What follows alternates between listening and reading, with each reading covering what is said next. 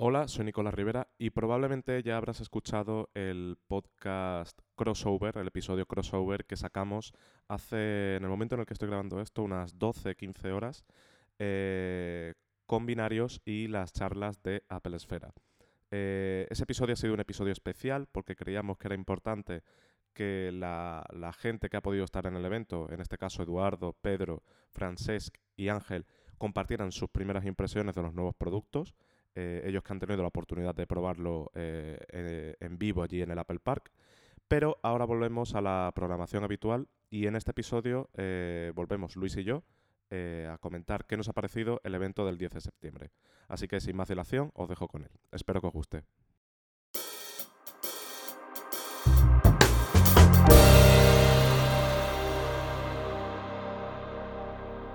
¿Qué tal? ¿Cómo te has levantado hoy? Bueno, eh, un momento, un momento, un, un, momento, perdón que te corte. ¿Qué camiseta llevas?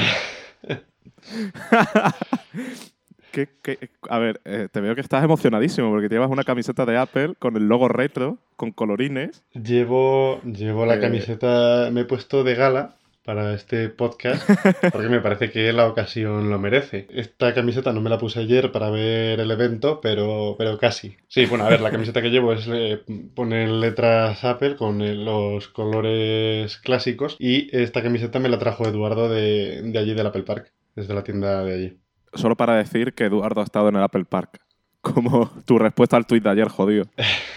bueno, eh, lo de que Eduardo ha estado en el Apple Park, creo que lo sabe todo el mundo ya, entonces. Ya, la verdad es que sí. falta. De hecho, hay un. Eh, justo hace unas horas, hace unas horas cuando estamos grabando este podcast, publicamos un vídeo de las primeras impresiones de Eduardo con los nuevos iPhone y los nuevos productos que presentó ayer Apple en el canal de YouTube de Hipertextual. Así que si no lo habéis visto, allí podéis ir a verlo. Correcto corred sensatos porque el vídeo merece la pena verlo y además es Eduardo que está allí en el propio evento, es decir, no es el típico comentario que vas a ver en YouTube con imágenes de prensa del evento, es Eduardo que ha podido probar los teléfonos directamente allá en el evento. Y bueno, volviendo a lo de antes, ¿qué, qué tal? ¿Qué tal la resaca post evento? ¿Cómo te has levantado hoy?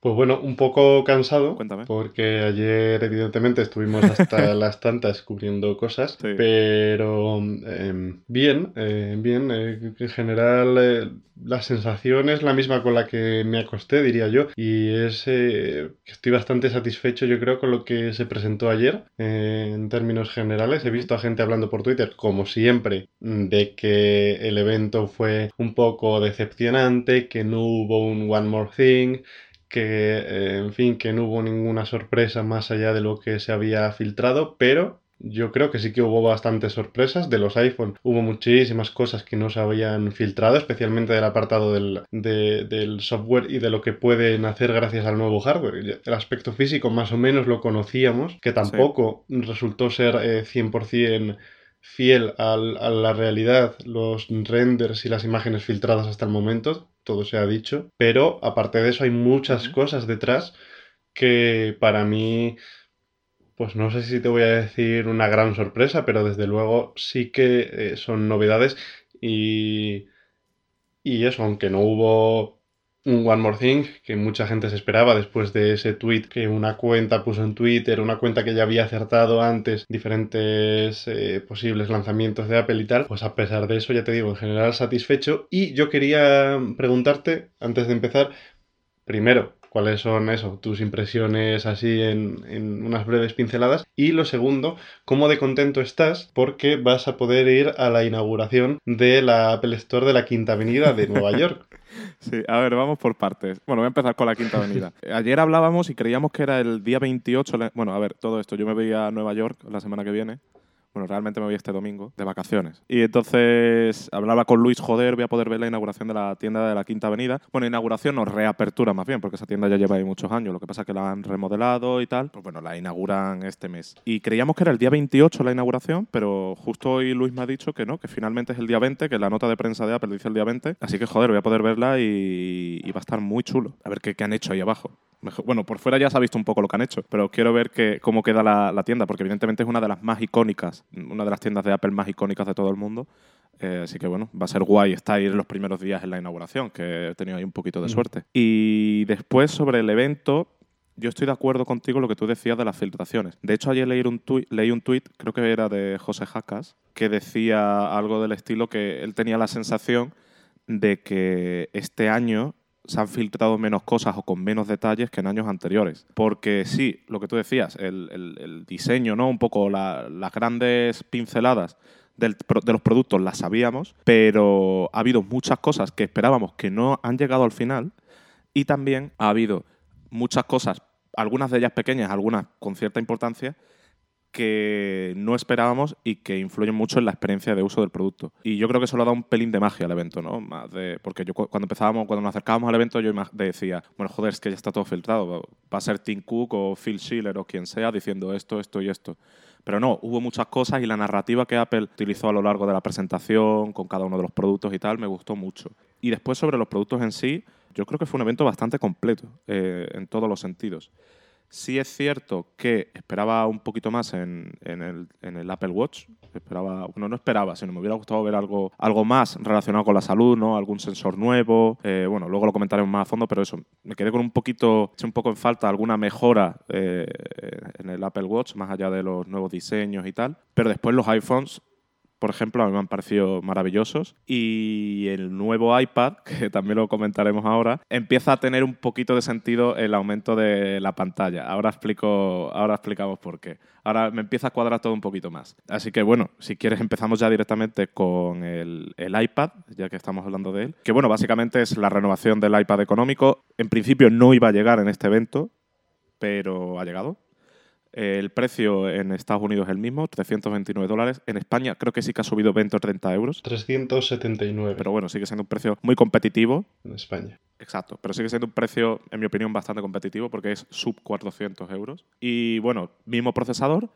pero eh, hay dos mejoras principales. Por un lado, la pantalla crece en tamaño y ahora es compatible con el teclado, con el Smart Keyboard. Que, y ahora explico por qué tiene sentido que Apple haya aumentado el tamaño de la pantalla. Si nos fijamos, el iPad de 10,2 pulgadas no tiene los marcos más delgados, tiene unos marcos más o menos similares a los que tenía antes. Pero el tamaño total del dispositivo creo que coincide con el de 10,5 pulgadas, es decir, con el del iPad Air. Por lo tanto, Apple puede reutilizar el teclado del iPad Air y del iPad Pro de 10,5 pulgadas con este nuevo iPad. Y no tienen que sacar un teclado nuevo con un tamaño diferente.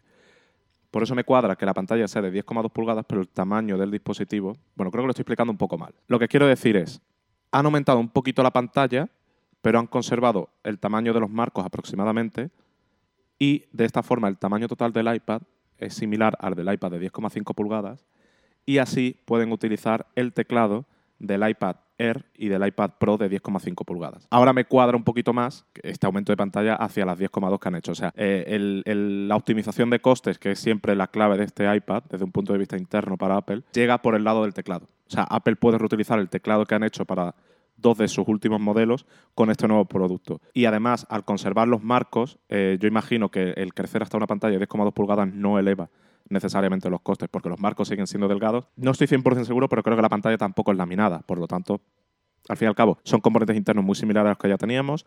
La pantalla sigue siendo con la misma tecnología y mismas prestaciones, simplemente un poquito más grande. Los marcos no se han reducido drásticamente, pero ahora es compatible con el teclado, que yo creo que era un elemento muy importante para que este iPad económico sea un reemplazo eh, realmente válido de estos ordenadores baratos. De hecho, Apple lo hizo en la presentación. En un momento sacaron un ordenador con Windows económico y dijeron algo del estilo, este es el ordenador con Windows de tal precio más vendido, esto es lo que nosotros ofrecemos. Para rivalizar realmente con ello, hacía falta un teclado. Y a mí me parece una apuesta a punto eh, muy sólida. El iPad económico sigue siendo un ordenador con, perdón, sigue siendo un tablet, bueno, ordenador, depende de cómo se vea, con unas capacidades muy, muy buenas, eh, que ejecuta bastante bien iPadOS. Y quien quiera eh, entrar en este ecosistema o quien quiera reemplazar su portátil sin llegar a, gastarse mucha cantidad de dinero, pues me parece un, producto bastante redondo. No sé qué opinas tú, Luis. Eh, bueno, antes de nada, apuntar que acabo de estar mirando lo de las dimensiones que decías de para acoplar el teclado de Air y efectivamente el ancho y el alto son exactamente iguales en el iPad Air y en el iPad que presentaron ayer. Por lo tanto, eso, el, el teclado, el Smart Keyboard que actualmente que se presentó más hace unos meses para el Air, pues se puede acoplar sin ningún problema al nuevo iPad y eh, pues efectivamente se puede utilizar de cara al estudio que quizá era el único elemento que le, faltaba, que le faltaba perdón, al iPad para poder em,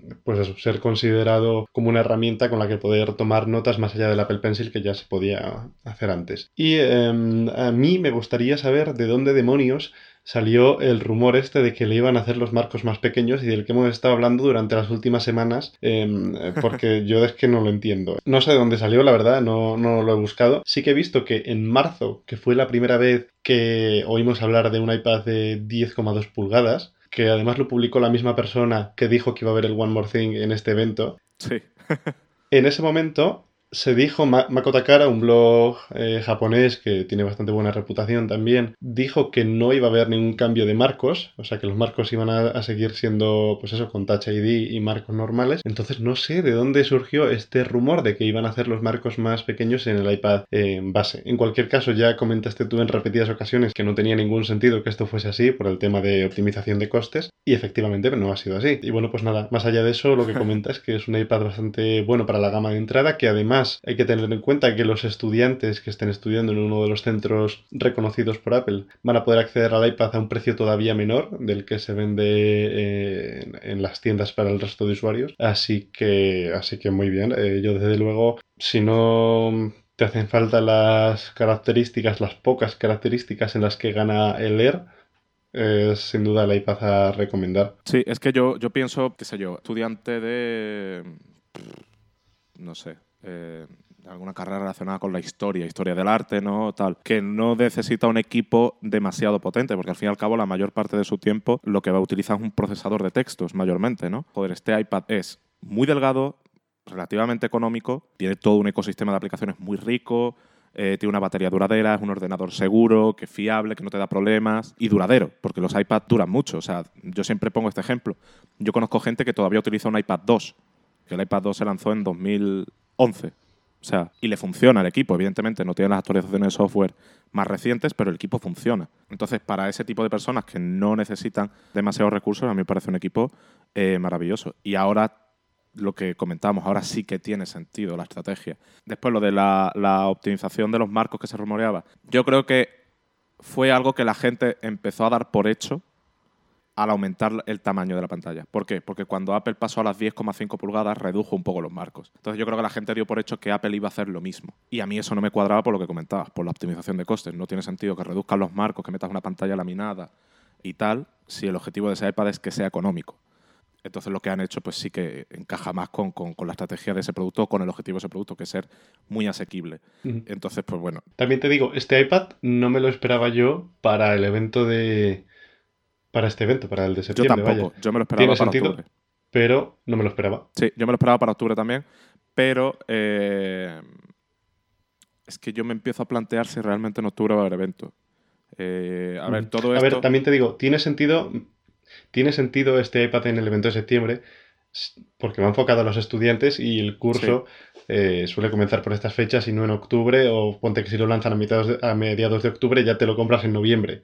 Entonces, ya pilla con el curso bastante empezado. Entonces tiene sentido, además al ser un iPad que es una renovación muy menor, que tampoco atrae demasiadas miradas, digamos, desde el punto de vista em, de un usuario más profesional y demás, que quizá pudiera ser el foco del, del, posible, vamos a dejarlo únicamente en posible, evento de octubre, tiene sentido que lo hayan dado a conocer en septiembre. Sí. Pero como dices, yo todavía no tengo muy claro que vaya a haber un evento nuevo. No. Eh, eh, lo que tú dices, no es, una no es una, un producto que, que, cambie las cosas o que sea la vanguardia dentro de Apple, pero es una pequeña revolución. ¿Por qué? Porque el simple hecho de que este iPad ahora se pueda comprar con teclado va a hacer que mucha gente quiera comprar este iPad. Yo mismo, yo, yo utilicé el, el, iPad económico de la generación anterior durante mucho tiempo y mi mayor queja en el día a día era, joder, necesito un teclado para realmente hacer cosas con este iPad. Yo utilizaba un teclado de Logitech pero evidentemente eh, era un teclado que, que, no tiene nada que ver con el Smart Keyboard, era muy gordito, funcionaba a batería, eh, en fin, el funcionamiento era un poco me. Bueno, a ver, yo te diré que para mí em, tu opinión en periféricos eh, no está en sus mejores momentos, porque yo muchas veces he ido a la oficina y te he visto estar utilizando un ratón de Microsoft, de estos que te regalan con, con los cereales. Entonces, bueno, tú puedes seguir hablando, pero yo quería expresar esta opinión respecto a tu uso de periféricos con con productos de Apple. En mi defensa de decir que ahora lo tengo todo en condiciones. Ahora tengo un MX Master 3 de Logitech, que es maravilloso, por cierto. No es una mejora increíble respecto al MX Master 2 y al 2S, pero aún así me encanta. Creía que ibas a decir respecto al ratón de Microsoft. Bueno, respecto al ratón de Microsoft, cualquier cosa era mejor. Dicho esto, yo creo que prefiero el ratón de Microsoft al ratón de Apple. ¿eh? O sea, a mí el, Magic Mouse, no siento, pero no me gusta nada. O sea, eh, yo, si me tuviera que comprar un ordenador de sobremesa, yo me lo compraría, un, un Mac de sobremesa, quiero decir, me lo compraría con el, con el trackpad. Eh, me parece mucho más práctico y yo soy del Team Trackpad. me hace mucha gracia cuando la gente dice, joder, es que el ratón es mucho más preciso, no sé qué, yo trabajo mejor con un trackpad. No sé si es porque me. O sea, al fin y al cabo, yo no he tenido nunca ordenador de sobremesa. Yo siempre he tenido ordenadores portátiles desde que tengo conciencia. Entonces, yo creo que el hábito al trackpad, unido a la precisión de los trackpads de Apple, que es muy buena, me siento más cómodo con ellos. Pero bueno, no nos vamos a desviar del tema. A lo que estaba diciendo del iPad, que, que me parece muy, muy, muy, muy acertado este teclado y yo creo que va a suponer un salto muy importante para este iPad, que ahora pues, puede ser una alternativa aún más real a, los ordenadores de escritorio económicos. De hecho, recuerdo un artículo cuando sacaron el primer iPad económico que publiqué yo, que era algo tipo, el ordenador más, más económico de Apple ahora cuesta 400 euros o algo del estilo. Y la idea que yo hablaba era justo esa, un iPad económico más un teclado, que en ese momento el, único teclado que había era el de Logitech, costaba un total de 400, 450 euros y era un ordenador mucho mejor que ordenadores de ese precio de aquel momento. Ahora esa idea es aún más fuerte y aún mejor porque el teclado que estás comprando no es un teclado de Logitech que, bueno, está bien, pero es lo que es, al fin y al cabo, no es el, no es el Smart Keyboard. Ahora estás comprando un teclado en condiciones, eh, con la filosofía de Apple y con, con, una integración muy buena, sin batería, magnético, etc. Entonces eso, me parece una pequeña revolución, teniendo en cuenta que no es un producto vanguardista, sino que es un producto más bien destinado a, a la gama de entrada y a los usuarios más básicos. De hecho, yo justo conozco a una a una persona que hace poco me, estuvo preguntando qué iPad comprar a, a su padre, un amigo que me lo preguntó, y em, pues yo le dije, depende de lo que quieras. Quería darle la posibilidad de que en un futuro se comprase también un teclado y solo por eso terminó optando por el iPad Air en vez de por el iPad básico que había hasta ahora, que obviamente no tenía el accesorio oficial. Sí, lo único, eh, ahora que comentas lo del Air, es que evidentemente al meter el teclado en el iPad económico, ahora habrá menos gente que quiera comprar el Air. Es decir, cuando sacaron el Air, yo eh, lo veía como eh, el iPad económico para el uso básico en casa de ver Netflix y tal, el Air para quien ya quiere trabajar con el iPad y por lo tanto necesita un teclado, y el Pro para las personas más avanzadas. Ahora con un teclado en el iPad económico, mucha de la gente que hasta ahora, lo que tú decías, se veía forzada a comprar el Air, ahora directamente se puede conformar con el iPad económico, lo cual es muy positivo para el cliente. Y el iPad Air pues, se queda como intermedio para las personas que, necesitan ese extra de potencia o ese extra de pantalla o aprecian la diferencia entre una pantalla estándar y una laminada.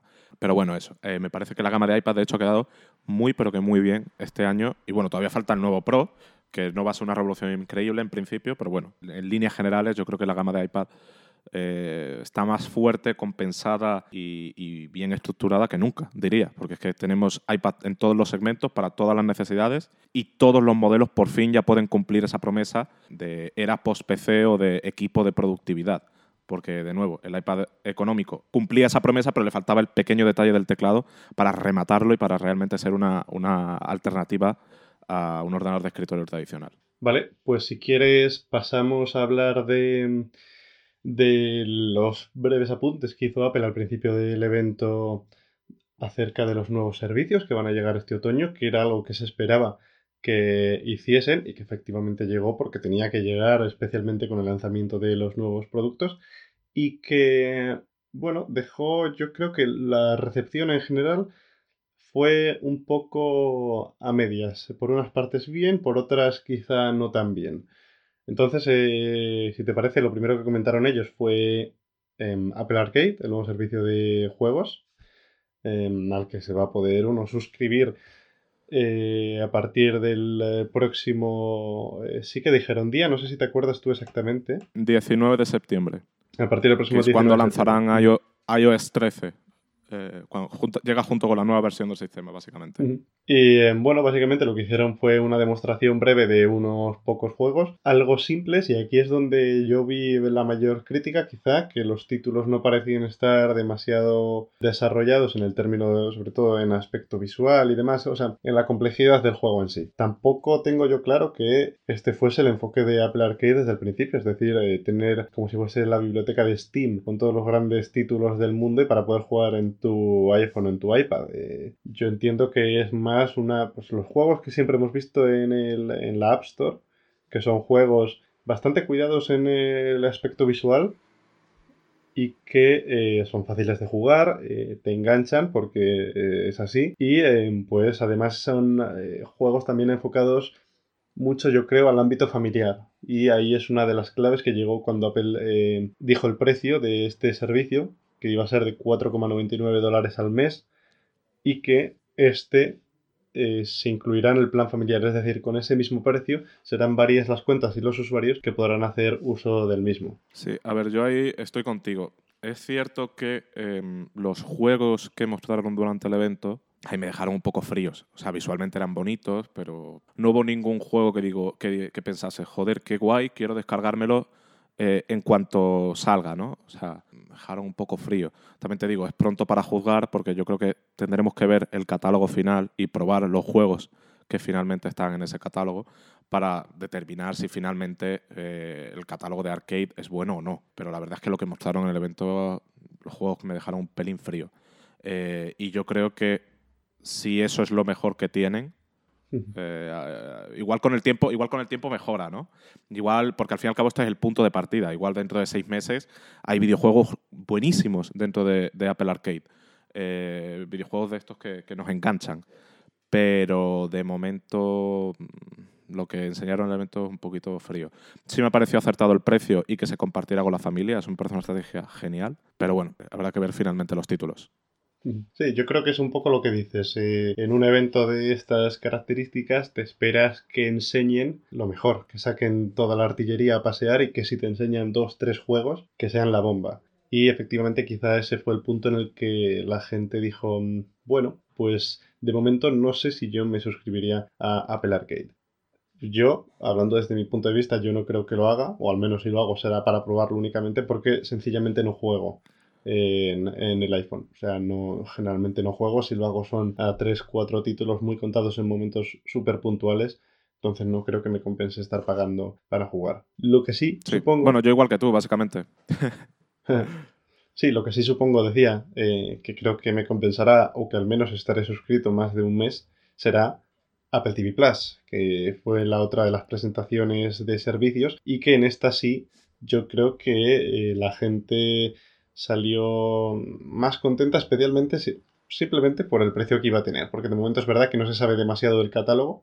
Se sabe que va a haber de inicio algunas producciones que van a ser bastante buenas. Em, por ejemplo, ayer pusieron el tráiler de Sí, la nueva serie protagonizada por Jason Momoa, pero también, por ejemplo, eh, The Morning Show, la serie de Jennifer Aniston y Steve Carell, ha sido una de las más caras de producir de la historia ya se está hablando de o al menos igualar a Juego de Tronos o superarla en, el coste de producción por capítulo. Entonces eh, ya se sabe que por lo menos, eh, aunque es verdad que el catálogo probablemente sea bastante reducido en un comienzo, por lo menos Apple le está metiendo billetes para que las series pues, tengan un nivel de producción alto. Y eh, lo que decía, lo mejor es el precio, o al menos es a mí lo que me parece en un primer momento. Sí, el precio es rompedor. De hecho, ese. No, rompedor no. ¿Cuál fue el titular que pusimos nosotros? Sí, rompedor fue la palabra, ¿no? Sí, sí, pusimos, pusimos rompedor, ¿no? Mm. A mí me pareció rompedor. Eh, básicamente son 4,99 dólares. No sé exactamente en cuánto se traduce en euros, si hacen conversión 1-1 o será algunos céntimos más. Pero bueno, en Estados Unidos es 4,99 dólares. Pero, o sea, ya, de por sí ese precio es bueno, ¿no? Porque es inferior al, que se supone que va a tener Disney Plus y al que va a tener Netflix. Claro, es Pero que, lo importante es que lo que yo he estado viendo durante los últimos meses, de manera constante, eh, eh, todo el mundo interpretaba como que el, mínimo, la base, iba a ser 9,99 como en otros servicios. Sí, sí, eh, y no, no, es, justo la mitad que Netflix y un poquito menor que el de Disney Plus. Por lo tanto, me parece un precio muy acertado. También hay que tener en cuenta el catálogo que tiene Apple, al menos de inicio, no es tan grande como el de Netflix y no es tan grande como el de Disney Plus. Por lo tanto, tienen menos motivos para cargarte la cuenta. O sea, si llega Apple con un plan de 15 dólares al mes, pues poca gente se va a suscribir. Pero con uno de 4,99 es más sencillo que la gente diga, uy, pues sí me voy a suscribir porque el contenido que tienen es muy bueno, aunque no sea mucho contenido, pero el que tienen es muy bueno, o se supone que va a ser muy bueno, porque están haciendo grandes inversiones en este sentido. De todas formas... 4,99 euros, que acabo de Vale, perfecto, pues entonces conversión 1-1 en Europa. Eh, de todas formas, lo que me pareció más interesante del, tema del precio es que, por un lado, con una única suscripción puede acceder toda la familia, eh, al igual que con Arcade, por lo tanto, 4,99 pueden acceder, pues, qué sé yo, 4 o 5 miembros que estén en la familia de iCloud. Por lo tanto, te sale a un euro por persona, aprox, lo cual es ridículo. Y además, bueno, aparte, un euro por persona, pero evidentemente si montas una familia es porque se supone que son personas de confianza, ¿no? Porque no las típicas cuentas compartidas de Netflix de, de, que tenemos ahora, ¿no? Que te haces una cuenta en no sé qué país de Asia en el que la moneda, la conversión con el euro eh, es muy buena para nosotros y al final te sale por 5 euros el plan familiar, que eso conozco mucha gente que lo ha hecho. O sea, cuando metes en, familias, en la familia de iCloud se supone que tienes gente de confianza porque estás compartiendo muchas cosas.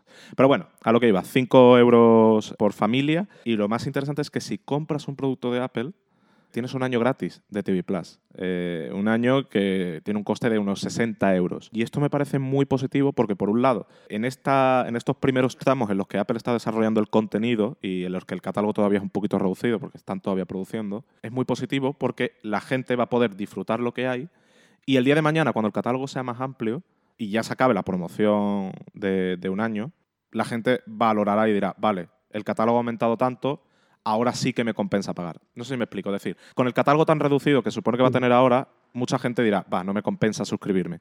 Pero dentro de un año, cuando ya hayan ampliado el catálogo y teniendo en cuenta el precio tan reducido que tienen, la gente igual dice, oye, pues la experiencia que he tenido durante este año me ha gustado, ahora el catálogo es mucho más amplio, ahora sí me compensa pagar esos 5 euros. Por lo tanto, me parece una estrategia de lanzamiento muy buena. Va a hacer que mucha gente conozca el servicio y descubra los shows que Apple está produciendo eh, y los que vais lanzando a lo largo del año. Y al mismo tiempo, pues cuando acabe ese periodo promocional, el precio va a seguir siendo muy positivo, muy competitivo. Así que bueno, a mí me ha parecido maravilloso. Eso, a mí lo que más lo que más me llamaba la atención era la, inclusión en el plan familiar por esos 5 euros al mes, porque cualquier eso, cualquier plan de, de, otro servicio en el que quieras meter cuatro cuentas, por ejemplo, te estás yendo ya en Netflix, por ejemplo, a 15 euros al mes. Entonces es un tercio lo que estás pagando. Me llama también la atención que la prueba gratuita sea de 7 días solo en vez de un mes. Porque en 7 días quizá te dé poco tiempo a, ver cosas, pero eh, bueno, ellos sabrán. Y, nada, pues eh, solo queda ver cuál es la recepción inicial. Como dices, ese año de prueba va a ser muy, muy aprovechado porque ahora viene en renovación de productos en casi todas las gamas y pues va a haber muchísima gente que se compre eh, los dispositivos y es una forma pues de generar esa atracción inicial que por el contenido, como decías, pues quizá no se hubiese podido conseguir. Sí, una, cosita, una pequeña apreciación, estará disponible a partir del 1 de noviembre. Eh, no llega junto con los iPhones, Apple Watch y tal, sino que el 1 de noviembre estará disponible en, todos, los, bueno, todos los dispositivos de Apple, básicamente, y supongo que en las televisiones compatibles, porque recordemos que muchas televisiones de Samsung y otros fabricantes ya tienen aplicación de Apple TV integrado. Eh, por lo tanto, eh, eso es algo muy positivo que está haciendo Apple, que es abrir ese producto a las televisiones, lo cual es necesario. Así que bueno, muy bien por ese lado. Y ahora sí, si quieres, Luis, pasamos al, Apple Watch Series 5, que no sé qué opinarás tú. Eh, que me comentabas antes que estabas un poco... No decepcionado, pero sí que igual te esperabas algo más del reloj. A ver, no estoy decepcionado y no me esperaba más, porque al fin y al cabo la renovación grande fue el año pasado y fue muy grande los cambios que trajo el Series 4. Pero sí que me habría gustado eh, a nivel personal, o sea, me parece una renovación lógica, estándar, acertada. Pero a mí me hubiera gustado ver algo más en el ámbito de la salud, qué sé yo. Nuevos sensores, la función de medición del sueño que al final no llegó. O sea, se rumoreaba que iba a venir con el Series 5 o tal, no apareció. O sea, nadie dijo nada durante el Serie 5. Entonces, bueno, esperaba algunas cositas en ese sentido, ¿no? Algo nuevo en, la salud, que al fin y al cabo es el foco principal de este producto.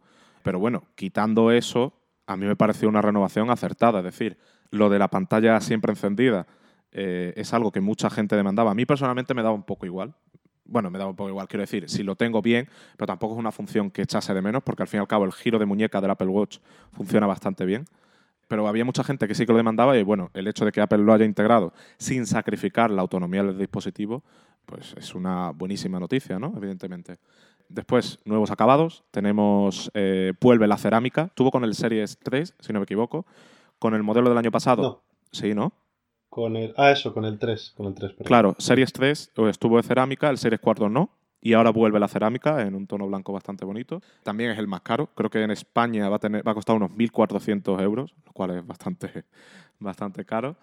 Y aparte también tenemos nuevos modelos de titanio, que se sitúan eh, justo por encima de los de acero. Es un modelo intermedio entre el de cerámica y el de acero.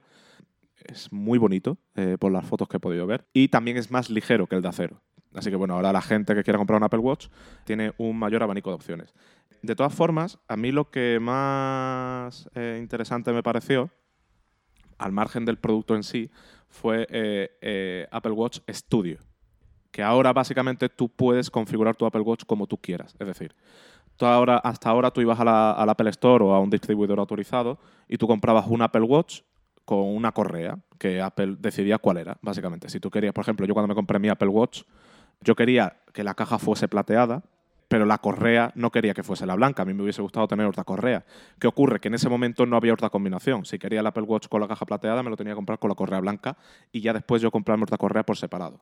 Cual, bueno, al final lo hice porque era lo que quería, pero hubiera preferido eso, comprarlo con otra correa. Ahora con Apple Watch eh, Studio, tú puedes escoger qué caja quieres y qué correa quieres y, hacer la combinación que, que prefieras, lo cual es muy guay porque eso, teniendo en cuenta que es un producto eh, muy pensado en la moda, muy personal, es importante que se le dé esta capacidad de elección de forma inicial al consumidor. Así que ahora básicamente, pues el Serie 5 puedes escoger en la caja que quieras, cerámica, titanio, acero, el color que te dé la gana y seleccionar la correa que, más se, ajuste a, tus necesidades y a tu gusto. Es, como decías, muy guay y además es que lo que, es que era un sinsentido que esa opción no estuviese antes.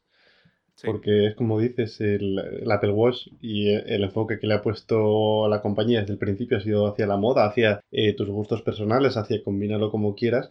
Pues está bien que te den un montón de correas para comprar de todos los colores y de todos los tipos eh, como accesorios aparte, pero también está bien que eh, desde inicio el reloj que tú te compres sea lo que más se adecue a tus gustos. Exacto.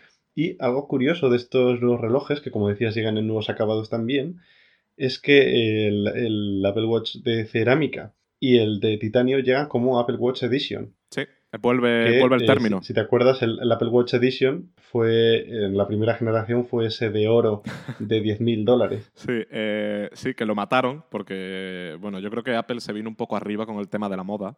No sé si es que se vinieron arriba o aquello fue una especie de declaración de intenciones de que este producto no era un producto más, sino era un producto muy pensado en la moda. Pero bueno, eh, evidentemente solo compraron tres personas y los que después dieron a influencers y tal, supongo, y a empleados, porque después ese producto no se vendió apenas. Entonces lo mataron en las generaciones posteriores. Y ahora vuelve, pero vuelve con más sentido, o sea, vuelve con un producto de cerámica que son mil euros, evidentemente, pero no es lo mismo desembolsar 1.500 euros en un producto que 10.000 o 15.000 porque creo que algunos, algunas variantes del de oro llegaban a 13.000 o 14.000 euros. O sea, era una brutalidad.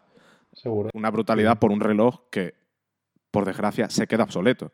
Porque aunque sea un componente de moda, tal y cual, es un producto que se queda obsoleto, sí, en un periodo muy largo. O sea, el Apple Watch no se queda obsoleto en dos años, pero en cuatro o cinco años ese reloj ya empieza a ir lento, ya no empieza a ser compatible con todas las cosas que Apple lanza.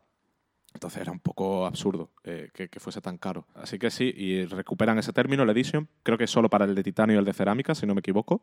Sí. O sea, quiero decir que el de titanio está incluido dentro de, Edition. Y nada, básicamente eso. Y se queda, se queda como opción para comprar eh, el Apple Watch Series 3, sí. para aquellos que no quieran gastarse los dineros en el último modelo. El Apple Watch Series 4 se va, que había alguien en el grupo de Dynamo, de nuestro grupo de Telegram de Dinamo, arroba Dinamo Podcast. Pues alguno se quiere suscribir, barra spam. Alguno lo comentaba ayer que esperaba la llegada del Series 5 para comprarse el 4 porque lo dejarían a menor precio.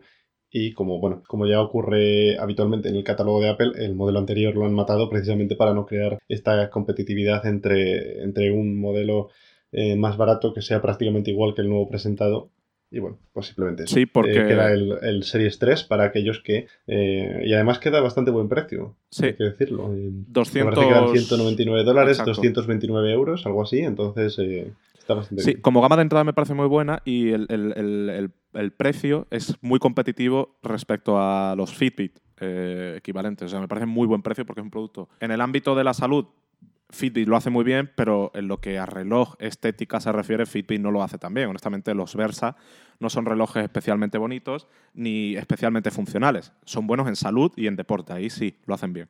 Entonces, el Apple Watch tiene funciones muy buenas en salud y en deporte, pero además te permite hacer más cosas. Entonces, posicionar un, Series 3 con ese precio tan competitivo eh, en el mercado de Fitbit, básicamente, pues les puede salir muy bien la jugada.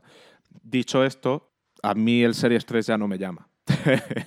Quiero decir, Apple tiene esta cosa de que cuando lanza el nuevo modelo, el anterior lo ves viejo al instante, ¿vale?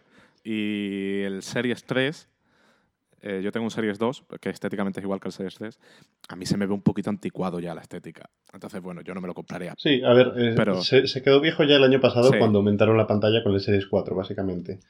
Eh, entonces, pues bueno, está ahí como opción de entrada eso. Si no quieres dejarte mucho dinero y quieres tener funciones inteligentes en tu muñeca, pero obviamente el, más atractivo es el, Series 5. Sí, eh, y bueno, la eliminación del Series 4 pues tiene todo el sentido del mundo desde un punto de vista estratégico para la compañía. Las mejoras entre el Series 4 y el Series 5, perdón, las diferencias entre el Series 4 y el Series 5 no son brutales, o sea, eh, es básicamente la pantalla, los nuevos acabados. Sí es cierto que tiene un nuevo chip, pero el, el, el Series 4 ya es un reloj que funciona muy bien, por lo tanto tampoco se espera mucha diferencia. Así que bueno, entiendo que si Apple hubiese dejado el Series, el Series 4 a la venta, habría canibalizado muchas de las ventas del Series 5.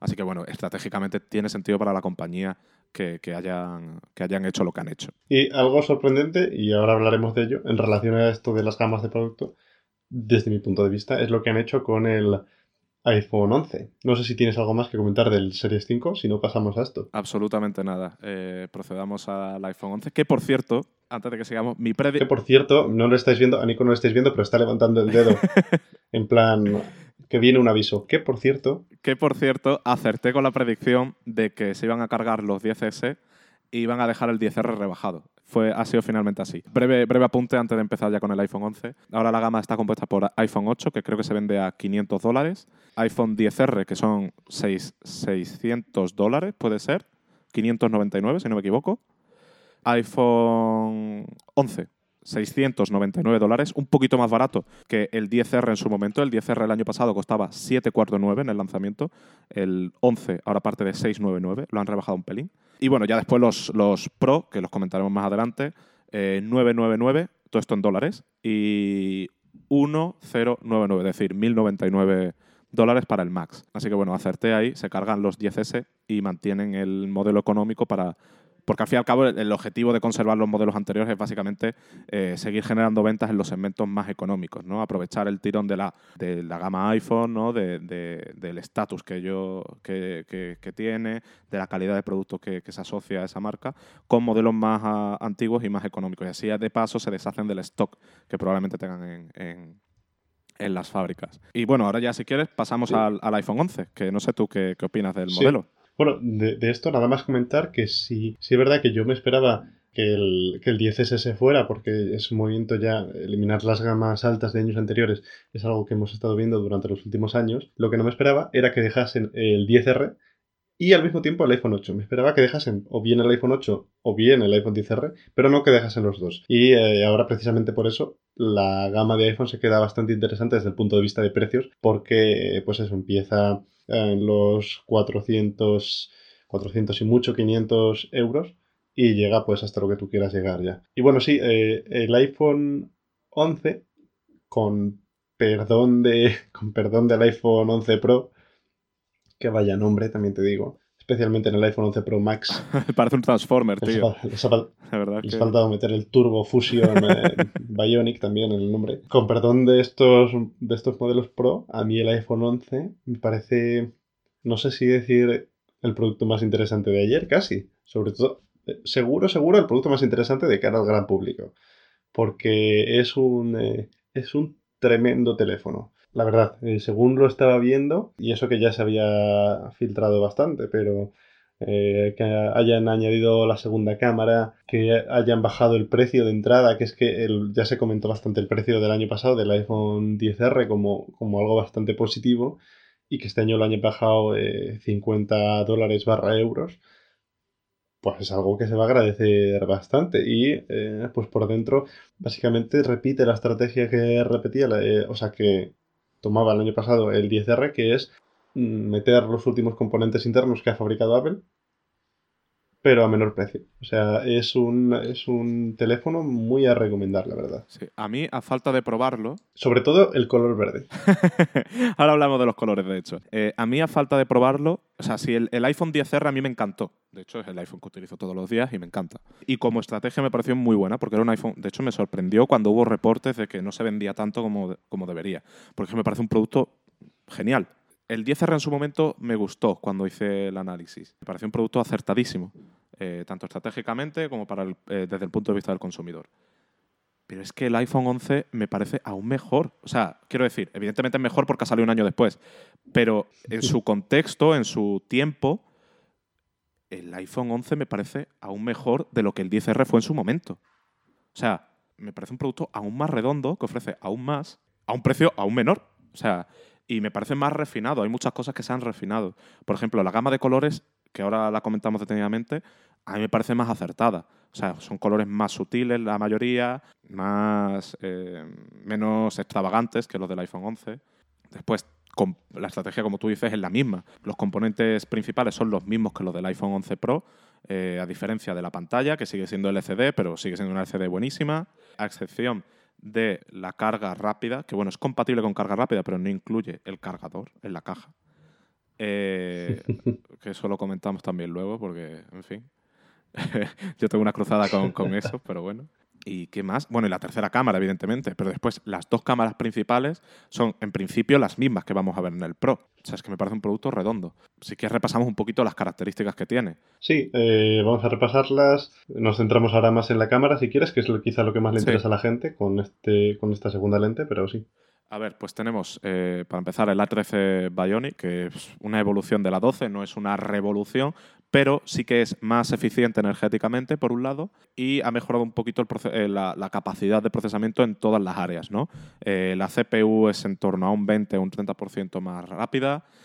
tanto los núcleos de alto rendimiento como los eficientes. La GPU, pues cifras similares. El, el Neural Engine hace la misma evolución también. Y además tenemos dos aceleradores para eh, el procesamiento de, cálculos matriciales, que puede ser muy útil en, lo que a realidad aumentada se refiere. Esto ya se filtró. En su momento Gurman hablaba de coprocesador, Apple no lo, no lo vende como coprocesador, lo vende más bien como un acelerador, pero bueno, eh, finalmente ha, estado ahí. Entonces, bueno, el, chip es mejor, pero lo, interesante es que también es más eficiente energéticamente. De hecho, el 10R, eh, según las cifras de Apple, proporciona una hora más de uso perdón, el, iPhone 11 proporciona ahora más de uso que el iPhone 10R, pues gracias a estas mejoras de, eficiencia. Después, las cámaras posteriores, tenemos una cámara estándar que ha sido mejorada en todos los sentidos. Y la segunda cámara, para mi desgracia, no es un zoom, sino un gran angular. Eh, a mí me hubiese gustado que fuese zoom, porque ya lo comentamos en el podcast, a mí me gusta más el zoom que, el gran angular. Pero bueno, da mucha versatilidad y, que haya más cámaras se agradece. Cosa importante, el modo retrato ahora funciona con mascotas, objetos y tal. Supongo que se apoyan en la información del gran angular para procesar ese tipo de, de modos retrato. El vídeo ha mejorado muchísimo, según Apple, es capaz de grabar en 4K a 60 FPS con un alto rango dinámico eh, y una estabilización eh, cinemática, que es como ellos lo llaman. De hecho, esto salió con el iPhone Pro, pero imagino que con el iPhone 11 también es compatible. Salieron los, los chicos de Filmic, que es una aplicación de grabación de vídeo profesional, en el que el iPhone era capaz, lo hicieron con el Pro, pero de nuevo, creo que teniendo en cuenta que el, hardware es muy similar en el 11, también se podrá hacer. La aplicación era capaz de grabar en tiempo real a 4K con las tres cámaras y mostrarlo en tiempo real en la pantalla. Perdón, con las cuatro cámaras. Estaba grabando con las tres posteriores y con la frontal. Mostrarlo en la pantalla en tiempo real y todo con ajustes manuales. era una auténtica locura que un iPhone sea capaz de hacer eso.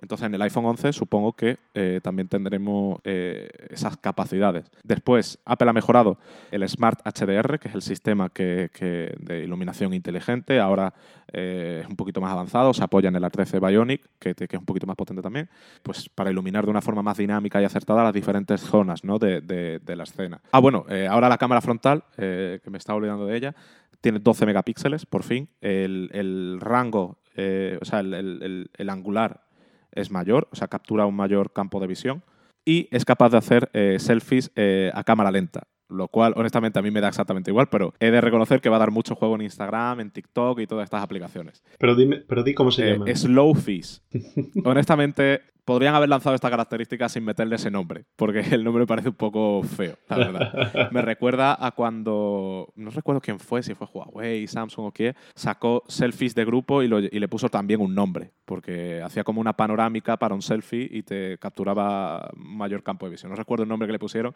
pero me parecía un poco también como innecesario. Pero bueno, al margen del nombre, eh, está bien la característica y va a dar mucho juego a, mucha gente. Y después, bueno, la autonomía ya hemos dicho que se ha mejorado. Face ID mejora un poquito. Eh, además de ser un 30% más rápido, gracias a iOS 13, ahora también te reconoce desde un mayor eh, abanico de ángulos lo cual se agradece. Eh, habrá que ver exactamente cuánta es la mejoría respecto a los modelos anteriores, pero para eso habrá que esperar a probarlos.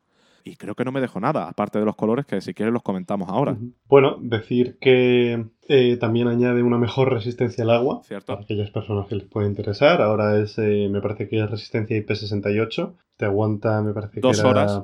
Perdón, dos metros, 30 minutos.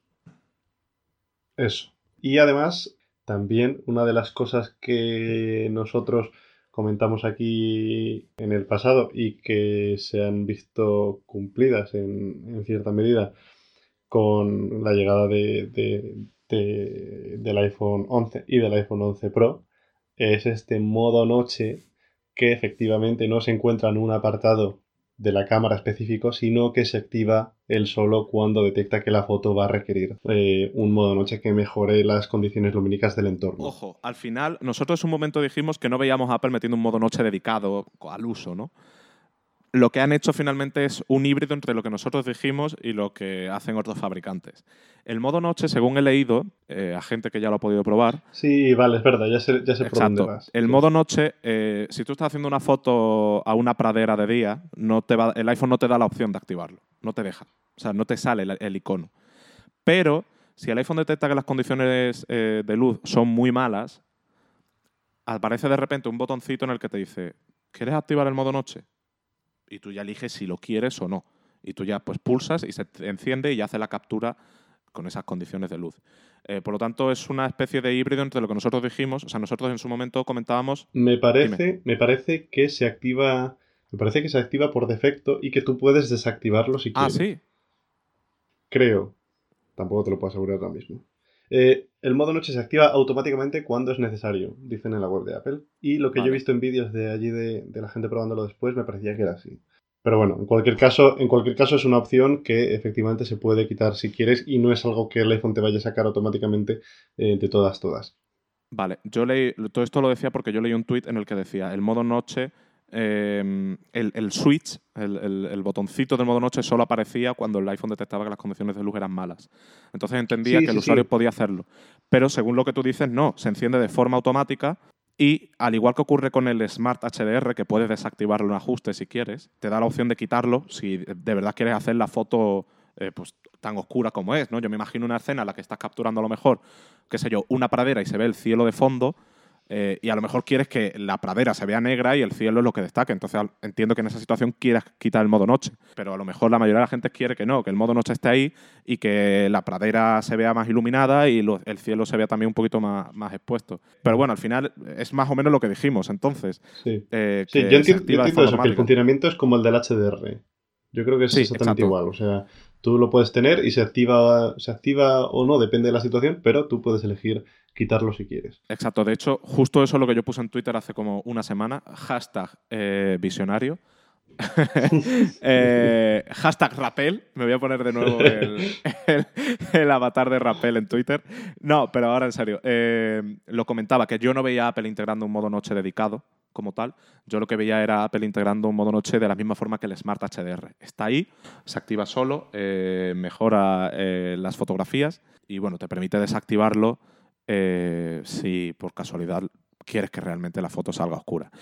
tengo muchas ganas de probarlo. Tengo muchas ganas de ver lo que Apple ha hecho ahí en fotografía nocturna. y bueno, de probar la cámara en general. Es que, es que tiene pinta de ser una auténtica locura lo que, lo que ha conseguido Apple. Sí, apunta, apunta a ser bastante buena en el iPhone 11, a pesar de eso, a pesar de no tener un zoom. Ojo, porque lo del zoom, em, hay mucha gente que se está confundiendo, lo vi en Twitter ayer varias veces. Hay un zoom de, dos aumentos, pero es hacia afuera, es para el gran angular. No es un zoom de, aumento, sino de aumento, diríamos. Y hay mucha gente que, eh, que, oyó zoom 2x y dijo, vale, el iPhone tiene zoom 2x. Y de hecho Apple lo, lo pone en la web, tiene tiene zoom 2 por, pero es out. Sí, Apple ahí ha hecho un poco, ha jugado un poco con las palabras y con el marketing. Y esto me recuerda a algo que hizo Oppo en su día cuando presentó el zoom este de 10 aumentos. Apple dice que el iPhone 11 ofrece un zoom de dos aumentos, pero parte del gran angular, no de la cámara estándar. Por lo tanto, sí que salen las cuentas. El gran angular es, equivalente a 13 milímetros y, perdón, sí, lo he dicho bien. El gran angular es equivalente a 13 milímetros y la cámara estándar 26. Por lo tanto, estás aumentando dos veces la distancia focal. Y hay un zoom doble. Lo que pasa es que eso, están partiendo de tal. Lo mismo hacen con el iPhone Pro. Ellos hablan de zoom de cuatro aumentos, lo cual es cierto, pero porque parten del gran angular. El gran angular son 13, la estándar son 26 y el zoom 52. Por lo tanto, del 13 al, al, 52 hay cuatro aumentos. Es cierto, no están mintiendo. Pero ahí juegan un poquito con, con la narrativa, ¿no? Y bueno, yo creo que, bueno, hablemos de los colores que nos estamos dejando. ¿Qué opinas tú de los colores? A mí, el, el verde. Sí, mira, eh, solo una punta que estaba justo mirando ahora, como lo define Apple en, en, las especificaciones del teléfono, es zoom óptico de alejamiento 2 vale.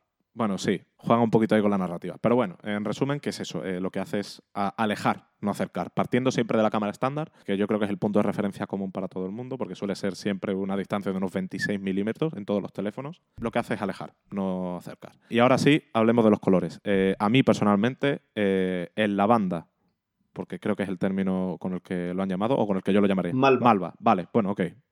Malva. Malva y el verde, que no sé qué nombre oficial tiene, me parecen muy bonitos porque son verde, no se han complicado la vida, ¿no? Vale. Pues el malva y el verde me parecen colores muy bonitos porque son tonos muy suaves, muy sutiles, muy... Eh, o sea, no son extravagantes, como el azul y, el amarillo del año pasado, que, parecía un... Mm. O sea, a ver, eran bonitos. El coral, que también era... Exacto. el, coral, que es el que tienes tú, son colores bonitos, pero son colores que, llaman mucho la atención. En cambio, los de este año son un poquito más sutiles. De hecho, el amarillo también creo que lo han rebajado. O sea, es más, más suave eh, de intensidad. El único que mantiene la intensidad al máximo es el rojo, que es un rojo Ferrari casi. Que bueno, a ver, a mí me gusta, ¿eh? Ojo. Eh, pero bueno, eh, es el único que mantiene esa saturación. El resto son colores más sutiles y creo que es un paso acertado que, lo hayan, que lo hayan hecho así. Eh, no sé tú qué opinas. Yo creo que estás de acuerdo conmigo en que la banda y el verde son bastante bonitos, ¿verdad? Sí, eh, yo ya lo puse ayer por Twitter, eh, que estoy profundamente enamorado del color verde, que es un verde así, es como, como un... en, otro, en otros, sobre todo en ropa, lo he visto yo alguna vez definido, o me recuerda al menos como verde quirófano, y es verdad que se parece como a las batas que llevan los médicos en, el quirófano, es de ese tono, pero así como muy como atenuado, muy suave, muy relajado, y está bastante bien. Y el, yo creo que el otro que más me gusta este año sería el rojo. Yo lo, he visto en los vídeos que han salido después del evento y, eso, no difiere demasiado a lo que estaba antes ya el año pasado, pero, pero me gusta bastante. Y el amarillo, lo que he visto, sigue sin convencerme, como ya dijimos en anteriores episodios, el marco de aluminio en color amarillo. Que a mí tampoco simplemente no me gusta, oye, es una cosa que, no puedo hacer nada. Pero al menos han rebajado la intensidad un poquito, al menos en las imágenes parece que es un poquito más suave el amarillo, no es tan chillón, tan, tan llamativo como el del iPhone 10R. Eh, yo tendré, tengo que esperar a verlos todos en persona para ver realmente si me tuviera que comprar uno, cuál me compraría, o sea, quiero decir, de todos los colores, cuál sería el que yo me llevaría a casa. Pero de nuevo, el, el verde y el lavanda tienen muy buena pinta, aunque, como comentamos en Slack ayer, tú y yo, yo creo que, a ver, a mí me pasa una cosa con los colores. Es algo muy personal, ¿eh? no digo que a la gente le pase. A mí los colores me acaban cansando. a mí el, el, único color que seis meses después de tener el teléfono me sigue pareciendo muy... O sea, me sigue encajando con todo, es el negro. El resto de colores durante los primeros meses me encantan, pero al fin y al cabo me acabo cansando y es como, pues, pues, pues mira, me da un poco igual el color ya, ¿no? Pero bueno, de nuevo, tendré que ver los, los nuevos iPhone a ver qué tal es la nueva gama en persona. Pero bueno, de momento apunta maneras. Cosa curiosa con los nuevos acabados, y es que en el iPhone 11 y en el iPhone 11 Pro, eh, la textura, digamos, es inversa. Sí. En el iPhone 11 la trasera, la mayor parte de la trasera es de cristal eh, brillante, como el que había hasta ahora en el iPhone 10R, y la parte de la cámara es mate, el cuadrado donde está la cámara. Y en el iPhone 11 Pro es al contrario. La parte, toda la parte del cristal trasera es mate y donde está encajada la cámara es brillante. Sí, eh, supongo eh, que, no sé, bueno, iba a decir una tontería, pero en verdad no tiene sentido. Mm, no sé por qué lo han hecho realmente. supongo que lo habrán hecho para diferenciar el Pro de, del Max, o sea, perdón, del, del, normal a simple vista, porque al fin y al cabo uno al ser mate. En teoría, el, en teoría el cristal, mm, yo creo que solo, o así lo entendí, eh, que solo se aplicaba al Pro, que el cristal que habían utilizado, el, eh, el mate este, es más resistente que el que había hasta ahora, ante caídas, ante arañazos y Ojo, El, el, iPhone 11 eh, no recuerdo haberlo escuchado en la presentación, pero sí que vi el vídeo, el vídeo promocional que saca Apple, y en el vídeo promocional el iPhone lo están tirando constantemente, que si en el bolso, que si en el suelo, que si entre los cojines del sofá. Eh, yo entiendo, entiendo que han mejorado también la durabilidad del teléfono, la resistencia a caídas.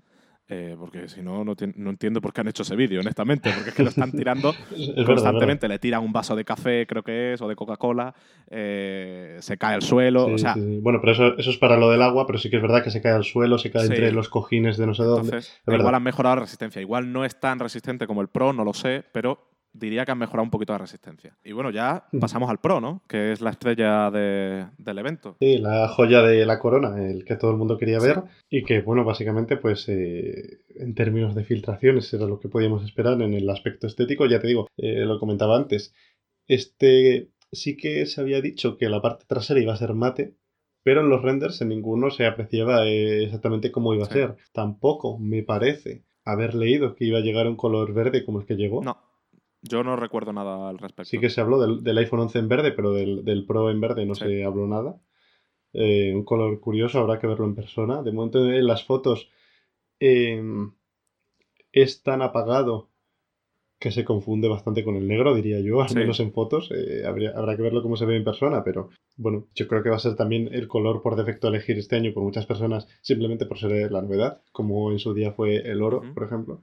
Y eh, bueno, ¿qué te pareció el iPhone 11 Pro? Eh, sobre todo, especialmente la cámara, que es donde más hincapié se hizo. Em, a mí me flipó. O sea, honestamente, honestamente es el iPhone que me compraría sin pensarlo dos veces. Es el, o sea, es que no le veo puntos débiles. Evidentemente, con el paso del tiempo habrá algunas características que dije, uy, pues esto me gustaría que lo tuviera tal. Pero a grandes rasgos es que no tiene puntos débiles. Porque, o sea, la autonomía, por ejemplo, que en el modelo pequeño era un poco me, eh, aquí la han mejorado bastante. Cuatro horas más de uso en el pequeño, cinco horas más de uso en el Max. La pantalla tiene una pinta brutal, pero brutal. Vale que no tiene 90 Hz. De hecho, eh, Dime. De hecho, sí, eh, en respecto a la autonomía, tienen más autonomía ahora ambos modelos de iPhone 11 Pro que el iPhone 11. Sí. Que era algo que no ocurría el año pasado con el 10R. Exacto, el año pasado el 10R aprovechaba la menor resolución y tal y ofrecía mejor batería que, los 10S y 10S Max. En este caso ocurre justo lo contrario. Los Pro tienen mejor autonomía que eh, el iPhone 11. Habrá que ver realmente cómo se materializa después en el uso diario, a ver si las cifras que proporciona Apple eh, se ajustan a la realidad. Normalmente es así, o sea, Apple no suele engañar con esas cifras, pero bueno, habrá que ponerlo a prueba igualmente. Entonces, eh, lo que estaba diciendo, me parece un producto que es que no tiene puntos débiles. Eh, la cámara, tengo unas ganas increíbles de probarla. Es cierto que la cámara mayoritariamente es la misma que en el iPhone 11, pero hay dos cosas, bueno, tiene la única diferencia importante a simple vista es el, tercer sensor, que es el Z-Zoom. Y hay dos, dos, cositas importantes que igual pasaron desapercibidas en la presentación, pero que van a influir mucho en, en la experiencia fotográfica. Y es que, uno, el objetivo de tipo zoom tiene una apertura mejor, o sea, es más luminoso, por lo tanto, el problema que teníamos con el modo, creo que es F2,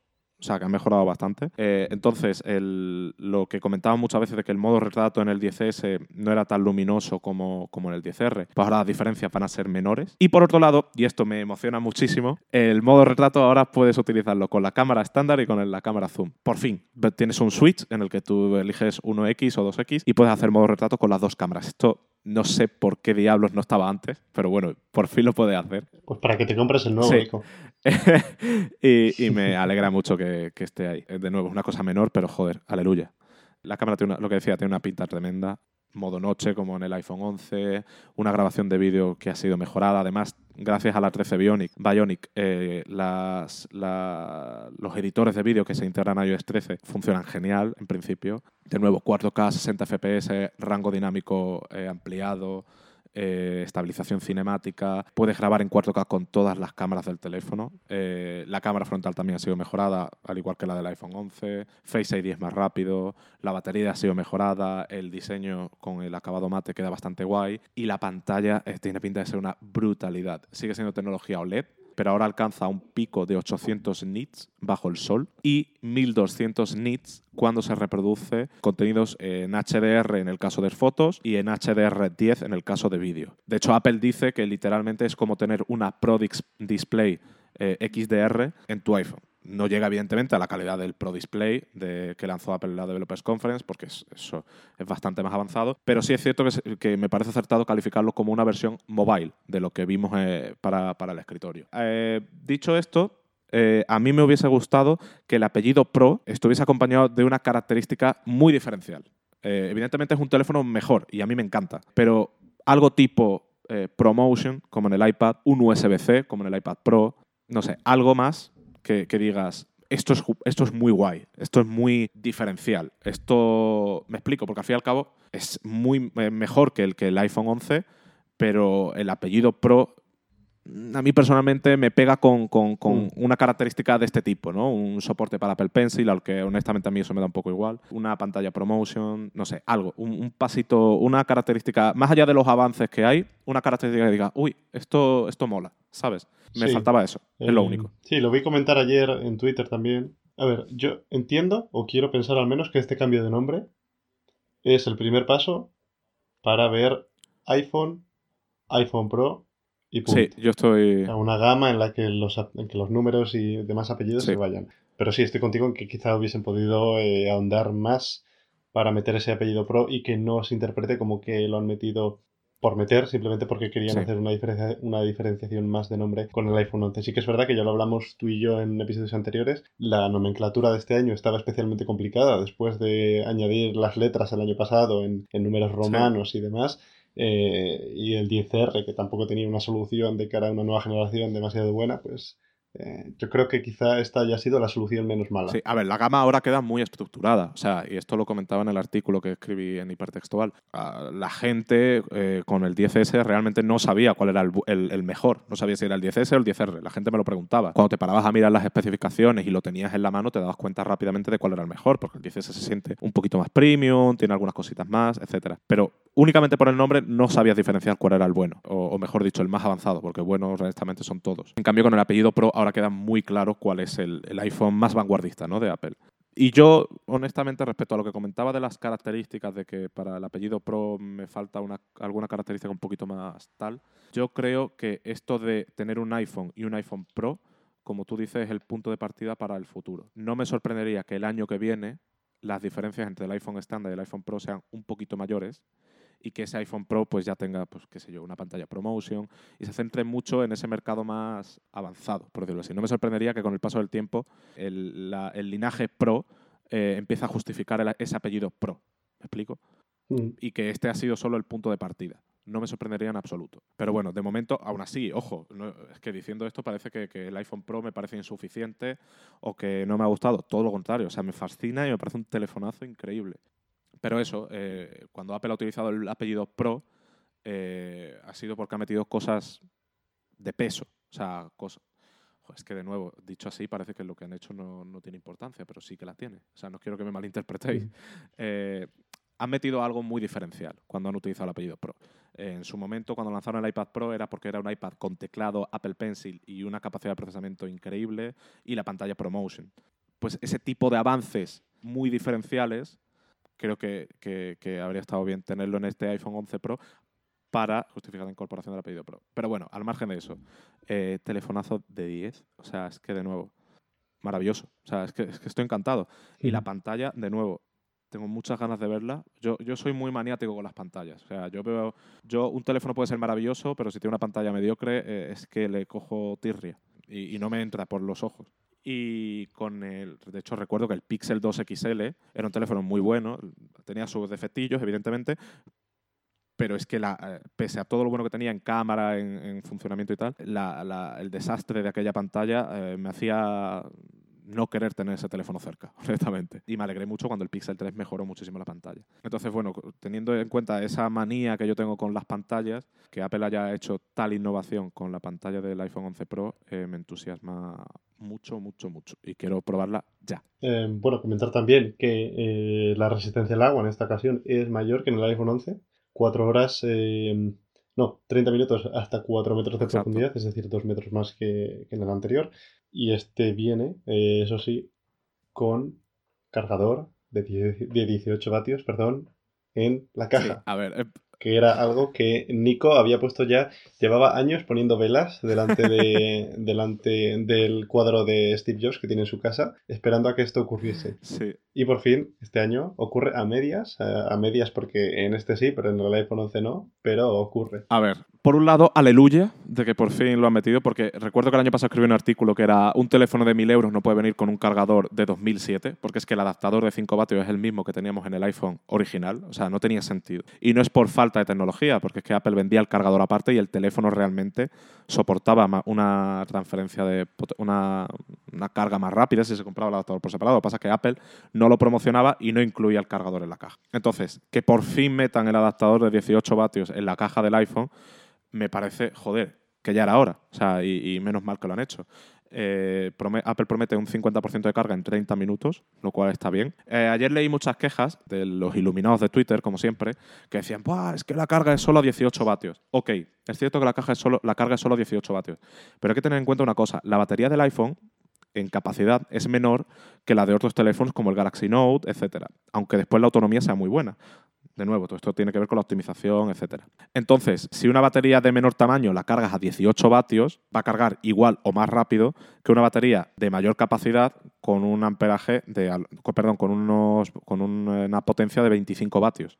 No sé si me explico. O sea, al fin y al cabo es proporcional eh, respecto al tamaño de la batería. Así que los iluminados de Twitter no, quejéis, no os quejéis de que eh, son 18 vatios. Porque el Galaxy Note 10 viene con una carga de 25 en la caja eh, pero tiene una batería de mayor capacidad, por lo tanto, proporcionalmente no habrá muchas diferencias en, los tiempos de carga. Al fin y al cabo, aquí lo que importa no, es, no son los vatios como tal. Los vatios son un punto de partida, no una referencia.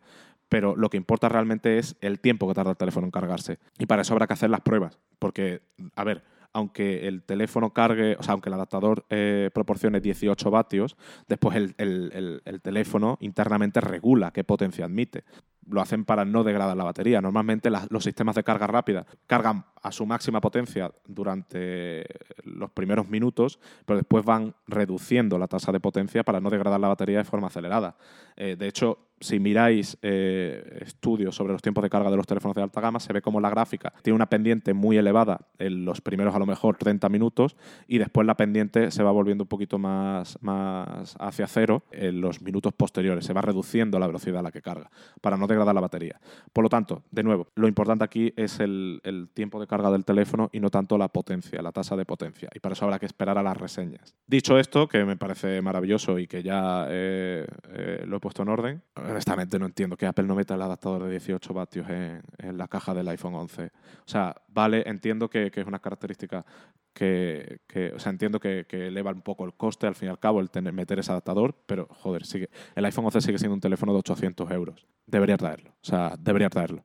Sí, me lo comentaba justo, esto me lo comentaba justo ayer en, en Twitter una persona porque salió por la mañana la noticia de que eh, iba a incluir el cargador solo en los modelos Pro y no en el 11. Y me decía es algo parecido a eso, ¿no? Que, eh, que hay que entender que por coste Apple siempre va a tirar más para abajo, tal. Y yo le decía, claro, pero ¿hasta qué punto es justificable que en 2019, casi 2020, esta decisión sea la que Apple tome por defecto, más allá del coste, que lo, lo puedo entender, pero hasta qué punto se puede llegar a justificar que un teléfono de estas características lo tenga o no. También es verdad, entiendo que para mucha gente no vaya a ser el drama del año tampoco, porque al final es el iPhone 11, no es el Pro, Pero eh, bueno, también entiendo, o asumo, mejor dicho, que el año que viene ya sí que de todas, todas, todos los teléfonos tendrán el, dichoso cargador en la caja. Sí. Eh, y por cierto, una cosita que no hemos comentado, se confirma que ninguno de los iPhones tiene 3D Touch. Eh, ha muerto, oficialmente. Ha muerto, ha muerto. Iba a hacer una broma, pero mejor me la callo. pero bueno. Sí. Creo que yo sé por dónde. Ha muerto, dejémoslo ahí. Eh, eh, sí, eh, bueno, ya lo, ya lo hemos comentado en este podcast en anteriores ocasiones. Para algunos usuarios será una pena, para otros no tanto. Yo creo que simplemente será cuestión de acostumbrarse a ver cuáles son, pues eso, adecuarse a las nuevas acciones que cambien ligeramente para, poderse, para poder realizar los gestos que antes hacías con 3D Touch, como es el caso de la selección de texto en el teclado, que ya hablamos pero en la mayoría de los casos va a seguir siendo muy similar. La respuesta te la va a seguir dando de manera, de manera áptica, por lo tanto, mm, la sensación que tú vas a tener va a ser prácticamente la misma.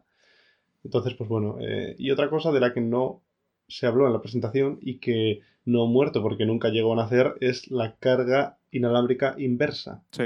Que se supone que le van a tener estos modelos Pro, pero que durante la mañana de ayer también surgió un reporte en el que dijeron que eh, no iba a estar presente porque no conseguía Apple cumplir sus estándares de calidad para introducirlo. Sí, y por lo visto eh, el problema estaba especialmente eh, centrado en el Apple Watch. O sea, el problema es que los resultados de, la carga inversa cuando se ponía el Apple Watch sobre la superficie del teléfono no eran los que Apple esperaba y por eso de última hora la han cancelado. Lo que a mí me gustaría ver es si el teléfono internamente tiene el componente necesario para que la carga inversa funcione y a lo mejor es un problema que se puede solucionar con el tiempo mediante una actualización de software. Eh, porque si realmente ha sido una cancelación de última hora, no creo que Apple en las factorías este kit dice, venga, vamos a desamblar todos los teléfonos que ya hemos montado, vamos a quitar el componente y vamos ahora a llevarlo a las tiendas. Si realmente ha sido una cancelación de última hora... Lo sabremos... Dime. Lo sabremos en breve, te iba a decir, cuando iFixit se ponga a desmontar el teléfono. Exacto. Entonces, me gustaría saber si el componente está ahí eh, el componente necesario eh, y en el día de mañana, mediante software, Apple podría llegar a habilitarlo. Pero bueno, en cualquier caso, de momento no está, se cae de, la lista. No es una ausencia eh, increíble, pero bueno, era algo que se esperaba y que con el lanzamiento de los AirPods eh, con carga inalámbrica tenía mucho sentido, pero bueno, eh, tampoco es que vaya a ser eh, un drama. No es, algo que definitivamente te vaya a, o sea, vaya a decantar la balanza entre comprarte o no comprarte el mm. teléfono porque tenga esta cualidad, pero sí que es una pena, especialmente habiendo lanzado este año los AirPods con carga, con el estuche de caja con el estuche de caja, con el estuche de carga inalámbrica. el estuche de caja. Em, Eh, y, yo creo que, bueno, eh, poco más que comentar del iPhone Pro, eh, es nuevamente lo que te decía al principio. mucha gente que decía, no, este me, deja un poco fría la presentación, estoy un poco decepcionado, pero es que en realidad tiene muchas cosas. la mejora en la pantalla que permite la mejor eficiencia. El, el A13 Bionic que tiene pinta de ser una mala bestia tanto en potencia como en consumo energético. Eh, las mejoras en la cámara, 40% más de luminosidad en el modo retrato, que es algo que hemos hablado en este podcast también hasta la saciedad. Eh, las nuevas opciones del gran angular.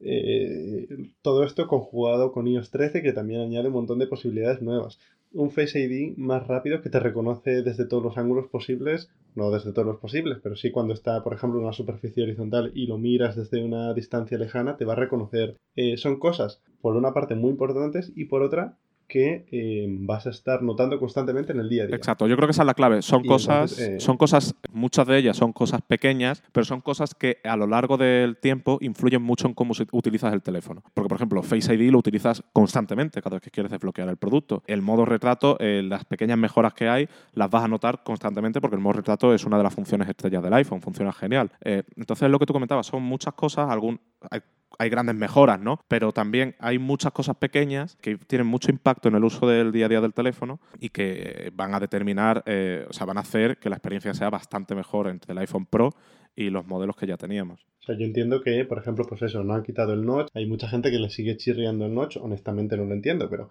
hay gente que dice, bueno, vale, pues sigue teniendo el mismo notch que antes. Eh, que no, yo qué sé, que no han cambiado radicalmente el aspecto del teléfono que no tiene proyector holográfico del teclado, pero es último problema.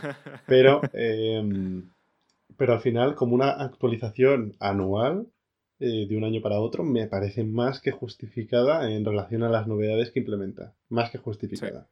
Y entiendo, yo que sé, que la gente esté decepcionada porque ya había muchas cosas que se sabía o porque eh, simplemente el diseño que se filtró con las tres cámaras es como el que se filtró. Pero chico, quieres que te diga? Ciérrate Twitter y no veas las filtraciones. Sí.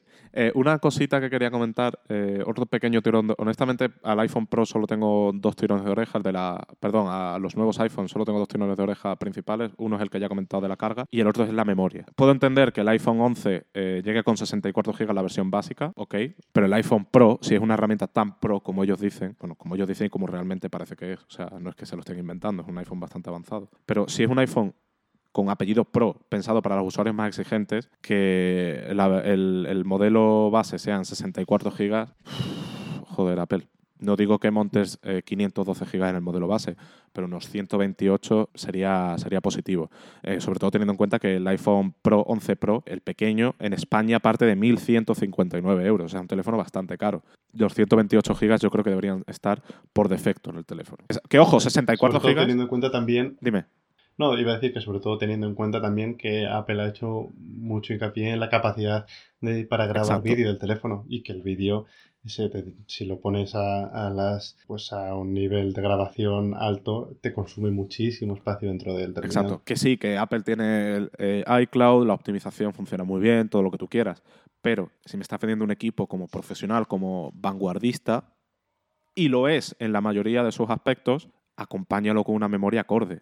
Eh, acompáñalo con mínimo 128 gigas. No estoy diciendo que montes 256, pero mínimo 128, 128 que a mí me asegure que si voy a estar grabando vídeo en 4K con esas cámaras tan maravillosas que tiene, no me voy a quedar sin memoria. Que ojo, 64 gigas para la mayoría de personas yo creo que es suficiente. Eh, sobre todo si se activa la optimización del sistema de memoria, que automáticamente optimiza, pues eso, eh, sube a iCloud lo, lo necesario, tal, para que siempre haya almacenamiento en el equipo. Aunque sea suficiente, si estás pagando 1.159 euros por un producto, 128 gigas yo creo que debería ser la opción. Eh, igual que creo que un producto de 800 euros debería tener el adaptador de 18 vatios en la caja, que no creo que a Apple le cueste mucho más que el de 5 vatios que ya venden, eh, que ya incluyen. O sea, son pequeños detalles que por el precio que estás pagando eh, deberían estar ahí. Pero bueno, al margen de esos detalles, yo creo que estamos los dos de acuerdo que son productos muy, pero que muy buenos. Con el iPhone Pro liderando la gama y con un iPhone 11 que creo que es aún más atractivo que el 10R el año pasado en relación calidad-precio. Y que si no te gusta demasiado, pues sigues teniendo el 10R además para comprártelo a, no sé, son 100 euros menos.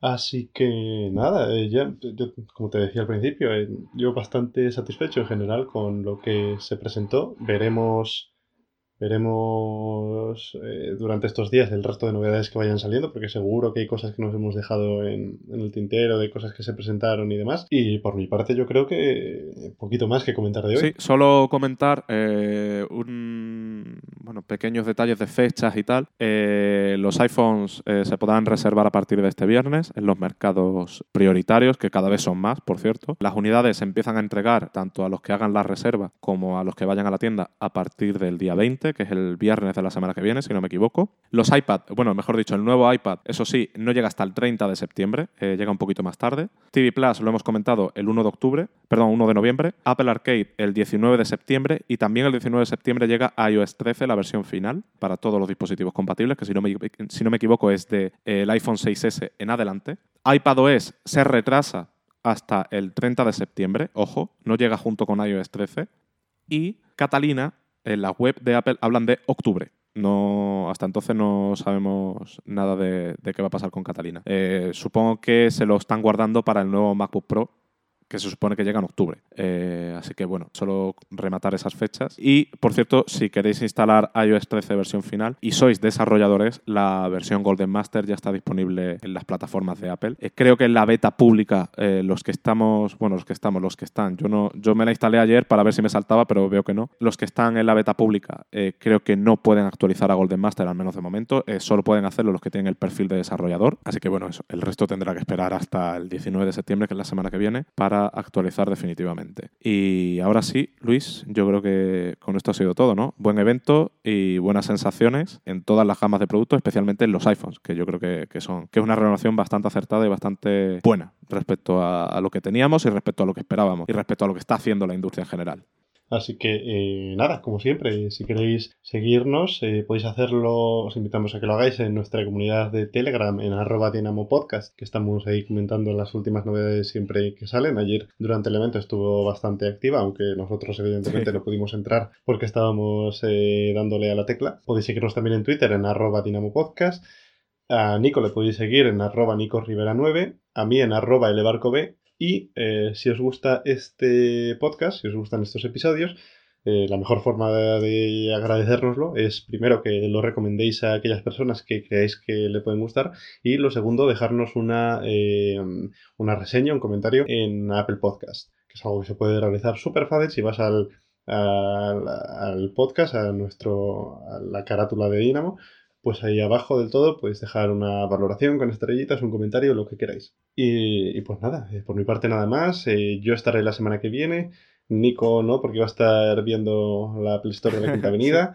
Eh, ya veremos quién viene a comentar más cosas. lo dejamos en el aire. Sí. Pero, pues nada, un placer estar aquí como siempre y muchas gracias por escucharnos. Sí, eh, como siempre, espero que os haya gustado, bueno, esperamos que os haya gustado el, este episodio y nos vemos en la próxima, que será la semana que viene sin mí y la siguiente, en principio, de nuevo conmigo. Eh, así que nada, nos vemos a la próxima. Vaya por Dios. Chao. Adiós.